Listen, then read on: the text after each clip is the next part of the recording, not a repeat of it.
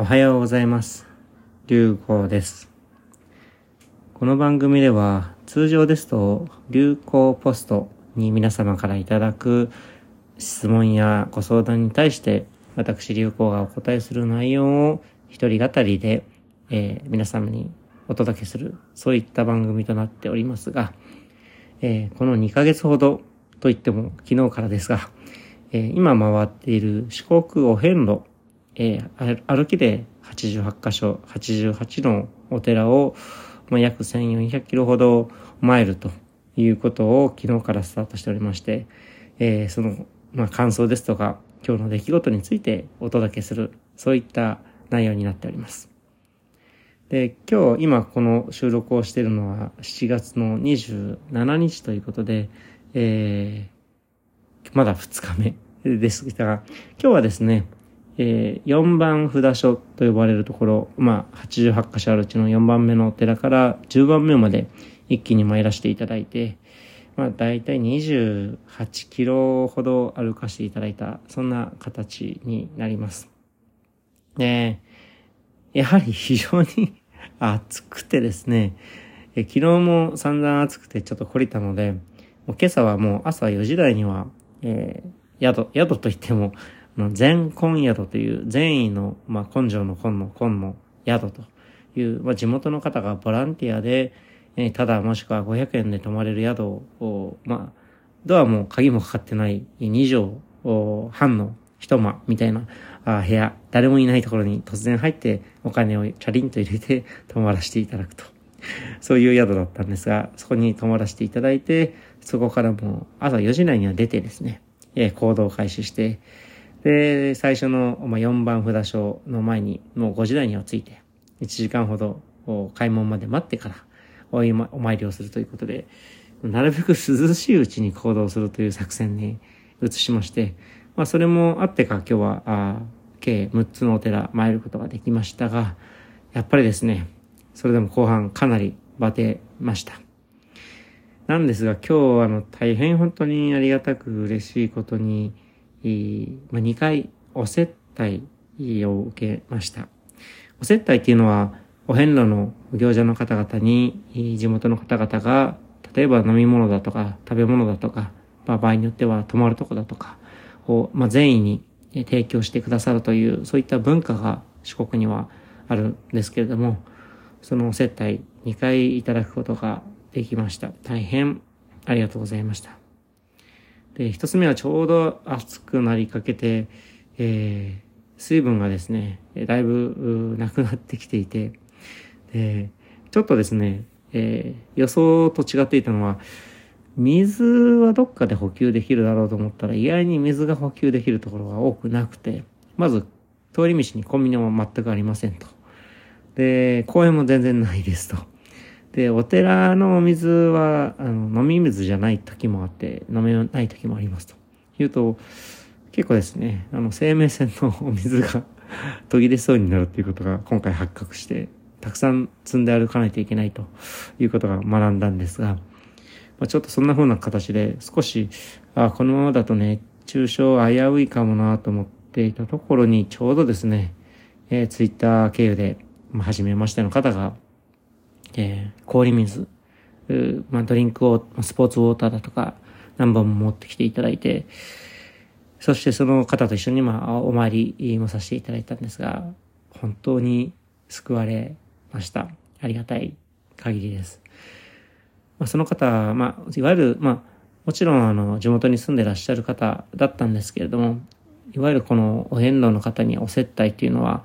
あ初めてだったそうで、えーまあそういったよくやり方もわからないんですけれども、みたいなことをおっしゃってましたけれども、本当に大変ありがたく、助けていただいたと思っております。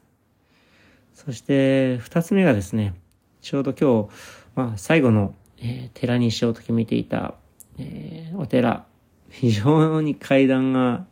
あたくさんあって330段かな？150メートルぐらい最後暑い中を登るということで、えー結構へばっていたところで、えーようやく登って、で、息を整えて、お経を唱えるお参りして、で、また階段を登降りた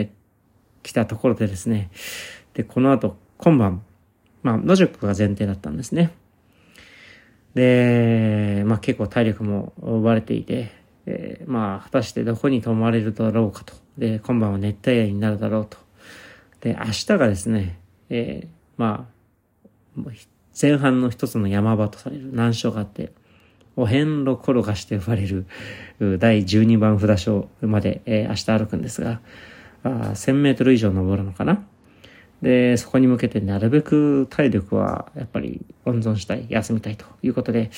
果たして、えー、まあ疲れがだいぶ溜まってるけれども、今晩どうなることやら野宿だなと、まあ思っていたらですね、えー、ちょうどその10番札所の階段、お寺の階段を降りたところで、流行さんですか？という方がいらっしゃって、その方も、あの、まあ、ツイッターでもご覧いただいてたそうなんですが、流行ポストで何度か、あの、徳島に着いたらお接待させてくださいという連絡をいただいていた方でして、で、まあ歩いてる最中なかなかメールをチェックする余裕がなかったもので、気がつけてなかったんですけれども、え今日、あの、メッセージいただいていて、えー、どこかでご接待させてくださいということをいただいていて、で、わざわざ、まあ、もう、あの、迎えにですね、10番札所までツイッターを見て、えー、待ち構えてくれていて、で、ソフトクリーム食べに行きましょうと いうことで、まあ私、恥ずかしながらソフトクリーム大好きなんですけれども、それをツイッターで見てですね、地元のとても美味しい、地元で採れる、まあ、砂糖きびの一種みたいな、えー、三本糖というものかな？というもので作られたソフトクリームのお店に連れてっていただいて、えー、おはぎもいただいて、オレンジジュースもいただいて、正直あの、ほとんどですね、え水に加えてあの、食事が取れる場所を見つけられてないので、朝、本当にちょっとおにぎり2つ食べたぐらいで、昼過ぎまで何にも食べてなかったんですけども、で、食べるものもなくて、今晩どうしようと考えてたところだったんですが、えー、また救われたと。食べ物いただいたと。で、なんだったらですね、あの、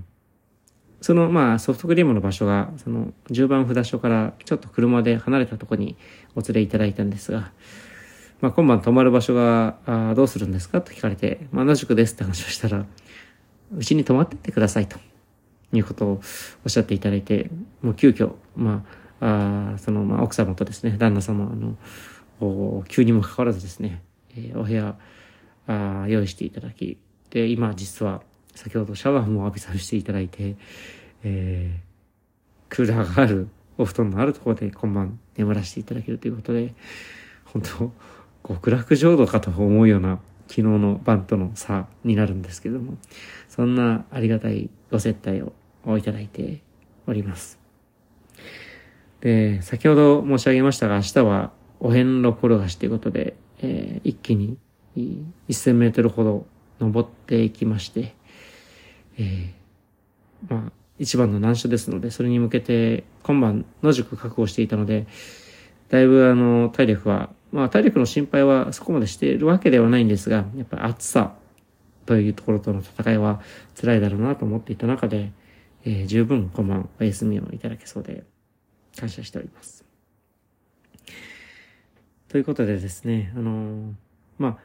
あ、この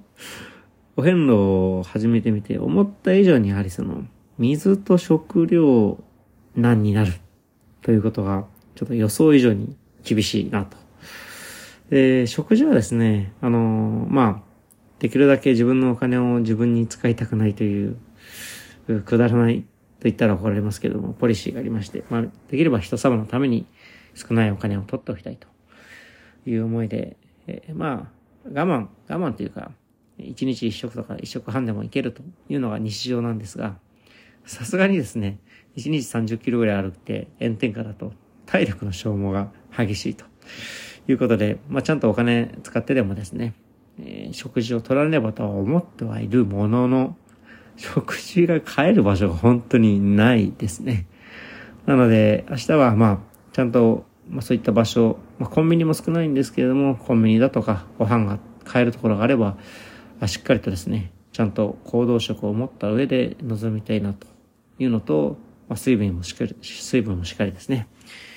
ということをしていかないと、まだ今徳島で比較的街の中にいるのでいいんですが、これからあの高知県に入ると7、80キロ本当に何もないですという道が続くそうですので、えー、そこでのたれ死なないようにですね、学びを次に活かしていければと思っております。まあそんな形でお遍路、まだ2日目ということで、えー、50日以上続くことになるかと思いますが、皆様お付き合いいただいてですね、なんかこういうお話をすると、皆様にご接待の催促をなんか期待してしまっているような自分もいて、えー、それはゼロでもないっていう浅ましい自分もいて、悩ましいところではあるんですが、まあ真実として、えー、時に水と飯に困ることはあるのは事実ということで、えー、ありと、ありのままをお伝えできればと思って、えー、お届けさせていただきました。ということで、えー、明日も暑い日になりそうですけど、皆さんも体調気をつけてですね、穏やかで面白き一日を迎えられますよう、有効でした。